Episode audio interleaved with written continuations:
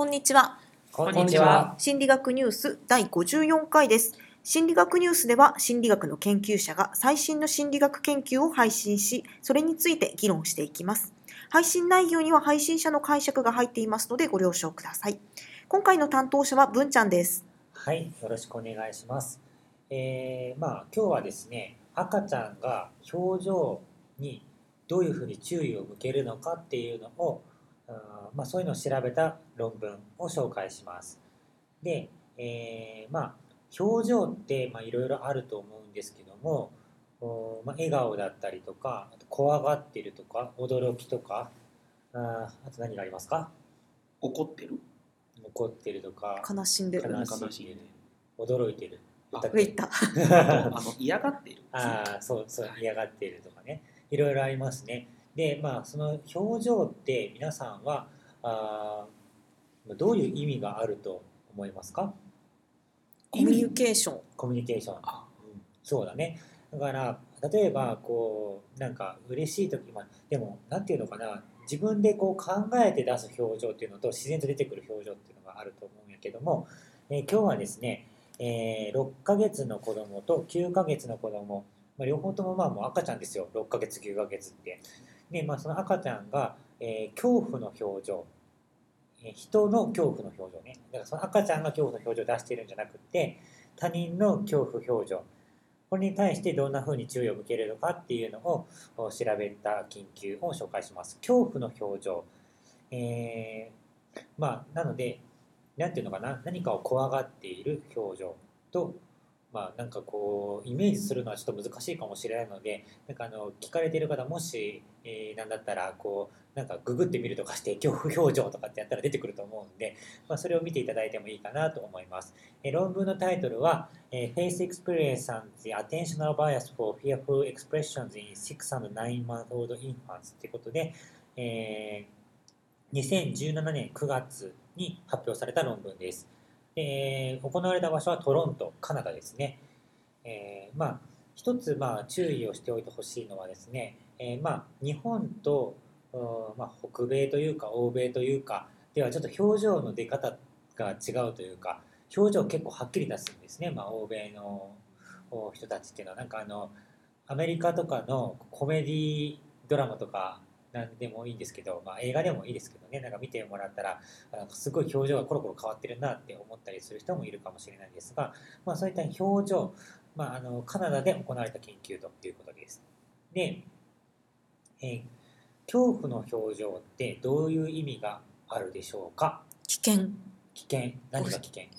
自分が危険。自分が危険。あとそこにいる周りの人も危険だよというサインですかねそうですね。なんかあの生物学的に考えたら多分そういう恐怖の表情っていうのは、まあ、周りに危険が迫っているとか特にその自分に恐怖の表情が向けられている時、まあ、自分自身がを相手が怖がっていることもあるかもしれないですがひょっとしたら自分の背後になんか恐怖があー恐怖を引き起こす何かがあるかもしれない、まあ、そういうことで、えー実は恐怖の表情っていうのは結構そのあー生物としてうまく察知できないと危険にさらされる可能性があるかもしれないっていう風な意味があると。まあそそれちょっと、えーこう頭の片隅に置いといてもらえたらなと思います。で、えー実験に参加したのは33名の6ヶ月児と31名の9ヶ月児です。で、えーまあ、このこういう赤ちゃんを対象とした研究ではですね赤ちゃんがまあ例えばお母さんだったり、まあ、よく慣れ親しんだ養育者の人たちの膝の上にこう座ってでこう画面を見るとかっていうふうなことがされるんですがこの研究でもそういうふうにされています。で何を見たかっていうと4名の女性の顔です。で2名は白人。2名は東アジアの人だそうです。でこの実験に参加している子どもたちはみんな白人の人たちです。で、まあ、その2名ずつなんですけども女性の顔がですね、えーまあ喜び顔まあ、にっこりしている顔と恐怖顔っていうので、えーかなり強調された顔です。あの口を開いているのでその喜びの顔の中でもすごい強調されている喜びの顔。恐怖の顔の中でもかなり強調されている恐怖の顔。これが使われてます。でこの顔の、えー刺激というものが画像というものがちゃんと妥当なものなのかっていうのをチェックするために大人で確認したところですね、えー喜び顔は白人の人のバージョンだと97.5%東アジアの人だと99.5%の確率でこれは喜び顔だっていうのがちゃんと正解された。で恐怖の顔はですねそれぞれ、えー、61%と72%なんですね。であの聞かれてる方の中にはえそれちょっと低くねって思うかもしれないんですがそういう方もいらっしゃるかもしれないんですけどもなんか結構いろんな研究でですね喜びの顔っていうのはなんかすごい判別されやすいんだけれどもそれ以外のなんか顔ってちょっとこう正解率が落ちるというかなんかあの恐怖なのか驚きなのかよくわからないとかなんかそういうのがちょっとこうなんていうんですかね混同が起こってしまうっていうことが、まあ、あるのでちょっとまあ低め印象としてはなんかちょっと低めかなって思われるような多分パーセンテージ61%と72%となってます。で、えーまあこれでまああの妥当だろうと他の研究とかと比べてもまあその顔の正解率が低いわけじゃないからこれ使おうということで使って、えー子供で研究を行いました。で画面にはですね10秒間喜び顔と恐怖顔が表示されます。それを4回やってます。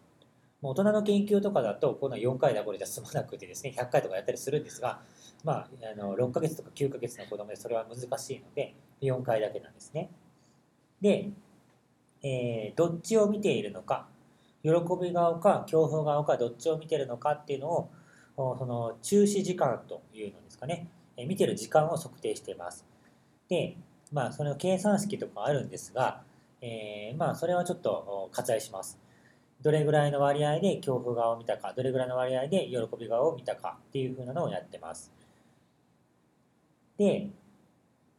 えー6ヶ月時では自分と同じ人種であれば恐怖顔の方をよく見ました。が、あ他の人種、えーだからつまり子供たちはみんな白人の人だから、えー相手が白人であれば、えー恐怖顔の方をこう、まあ、に注意を向けた。けれども、えー東アジアの人が相手だとどちらに注意を向けるってことはなく差がなかった。けれども、えー9ヶ月時の場合はどちらの人種が相手でも恐怖の顔をに注意を向けたというこういう結果が出ましたと。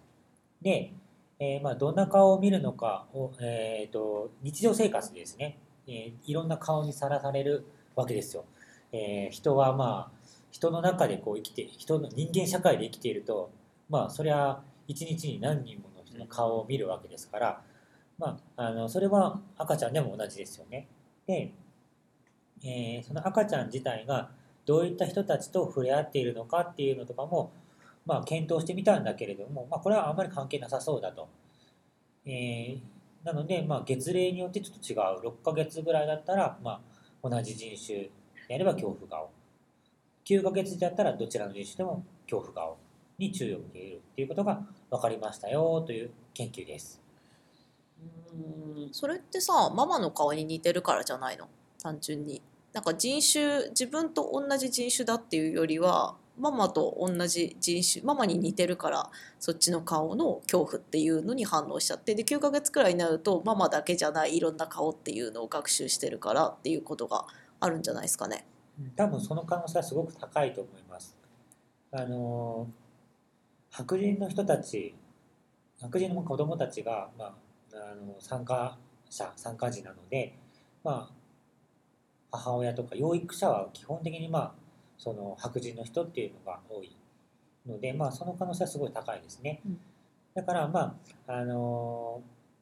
この3ヶ月のその月齢の違いで、まあ、あー自分の人種だけじゃなくって違う人種はあんまり多分だからさっきあのどんな子を見ることが多いかも測定したけどあんまり関係なさそうっていう話話をしたんだけれども、まあ、実際おそらく白人の子どもたちがえー接するのは白人のお顔がやっぱ多いでしょうね。あの親とか養育者とかその養育者の方とかその家族のがどんなコミュニティに住んでるのか周りに例えば黒人の方とかあのアジア系の方とかが多いような地域に住んでいたとしたらどうなんだろうとかっていうところですよね。それがあったとしてもやっぱりでも一番多くなるのは家族なんじゃないまあかなんっていう。気がするので、まあ、さっき優子が言ったみたいにそのまあママとかそういう、まあ、養育者と似ている人種だからっていうのはあるかもしれないですね。3ヶ月の間に何が起こるんでしょ。そこは難しいですね。こういうまあ研究ってまあまたなんかあの多いんですけどね、まあ、何ヶ月だったらこうだけどもそのもうちょっと後になったらこうだってその3ヶ月の間に何が起こっているのかっていうのはすごい難しい。で、えーまあ、経験によるものなのかそれかもうその遺伝子にこうインプットされてるというかねこうそういう経験がなくともできるようになるというか他の人種にもこうであっても恐怖顔を見なあかんでっていうふうになるのかっていうのはまあ分からないんだけれども、まあ、あそういった違いがある、まあ、ここまでかなというふうな感じですかね。6ヶ月か7ヶ月ぐらいになるとこうなんかだんだん、ま、周りの世界をちゃんと見てあの段差があったりとかあのそういうちょっと危険なところも分かってくるようになったりとかするっていうもしかしたらあるのかなどうなのかないろいろ考えさせられますよね。あと今回今回って見てる時間の比較を行っているんですよね。なんか見てる時間だけじゃなくて真っ先に見るのはどっちとかっていうような比較とかっていうのはないんですかね。えー、とつまり最初はなんか笑顔の方がパッとこう引きつけられるんだけどでもやっぱなんかこっちの方が気になるからめっちゃ見ちゃうみたいな感じで恐怖の方に行くとかっていうようなそういう時間で見てみるとどっちがを真っ先に行くとかどのタイミングでこっちが注意を引き出すみたいなそういうのがあるんじゃないかなって思ったんですが。確かに確かにそれはありそうですねちょっとそこは今回多分見てないと思うんですがまあ、見てる時間として見てみると恐怖の方が長くなってるっていうことになってるんですよね。まああの一番最初に言ったみたいにやっぱ生物学的に考えた場合恐怖に注意を向けなあかんっていうのは、まあ、生存していくためには重要だからかな。もしそうだとするとパッと同じあの喜喜んでる顔と怖い顔がパッと一緒に出てきた時には真っ先に怖い顔を見ないと自分死んじゃうかもしれないっていうようなことがあるわけです。それがだんだんとなんだろう獲得していくものなのかどうか。なんか思ったんですけどこう恐怖っていうことにそのものにこう反応してるっていうよりかはあの珍しい表情だからそっち見てるってことがありそうな気がしてだって普段見る赤ちゃんが見る大人の顔って親じゃないですか。で親が自分に対して恐怖顔って普通しなくて あの笑う顔がほとんどですよね。そうだね。でそうすると恐怖顔ってすごい珍しいわけですよ赤ちゃんにとっては。だから珍しい顔なんでつい見ちゃうっていうそういうこともなんか説明としてあり得るんじゃないか。確かにそれすごいあると思う。うん、確かにね赤ちゃんが恐怖だって親が自分に恐怖顔ってしないですよね。ないね。確かにここそうです、ね。何があるかっていうとあんま経験していないからうん珍しくってつい見ちゃうっていう。驚いてる顔はどうですかね？なんかわあこんなことしてるとかっていうことって結構親はいそうありそうな気がするんですけどだからそのあたりもこう検討するためにもやっぱあのさっき優子が言ってたみたいにまずどっちに向けるかとか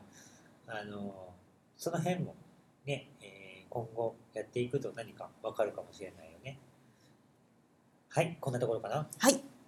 私たちの心理学ニュースの Facebook のページがあります。Facebook で心理学ニュースと検索してみてください。質問やコメントなどがある方は Facebook のページからお願いします。心理学ニュースの配信に参加したいという方も Facebook のページからご連絡ください。次回の担当はダーさんです。はい、えっ、と次回は火曜日が持つ心理的効果について話します。はい、面白そうですね。では次回またお会いしましょう。ありがとうございました。ありがとうございました。